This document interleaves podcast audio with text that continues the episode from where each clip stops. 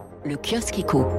Les patrons de PME témoignent de la reprise. C'est la une des échos ce lundi matin qui entament un tour de France pour donner la parole aux acteurs de terrain. Les dirigeants de PME et de TI évoquent les bons problèmes que sont les pénuries de main-d'œuvre, l'inflation et les tensions salariales, tout de même des, des incertitudes hein, pour les mois qui viennent. Les risques de pénurie qui accélèrent les achats de Noël. C'est le titre du Figaro Économie. Les Français ont commencé plus tôt à acheter des jouets, tandis que les distributeurs ont anticipé les commandes. Il y aura néanmoins quelques ruptures, prévient le journal. La chaîne logistique est toujours grippée, confirme Lacroix, alors que Noël approche, le transport maritime perturbé par la crise sanitaire n'arrive toujours pas à répondre à la demande. La remise en route est d'autant plus difficile que certaines entreprises remettent en cause leur politique du zéro stock. Pas de pénurie de clients chez Lidl. La part de marché de l'enseigne passe devant celle de Carrefour Market, la division supermarché de Carrefour uniquement.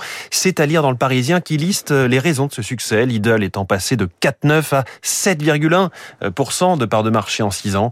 Investissement publicitaire XXL, ouverture de magasins qui s'enchaînent, deux de plus encore en octobre, une montée en gamme, notamment via le bio et le rayon boulangerie, et des coûts marketing, hein, comme le robot Monsieur Cuisine Connect. Résultat, 400 000 nouveaux clients par mois. Chez Lidl, l'expérience client n'est pas paupérisante. C'est ce qu'explique Cédric Ducrot dans Le Parisien, président du cabinet spécialisé Diamar Consulting.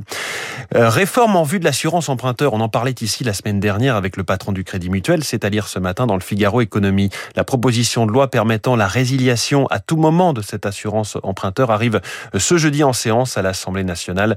Elle doit permettre de mieux mettre en concurrence et de réguler les prix. Mais les banques n'en veulent pas. Elles ont ouvert un contre-feu en proposant de bouger sur le risque médical. C'est ce qu'explique Isabelle Delange de l'APCAD, association regroupant plusieurs, plusieurs assureurs. La cyberdéfense, relais de croissance pour Orange. C'est un article de l'opinion.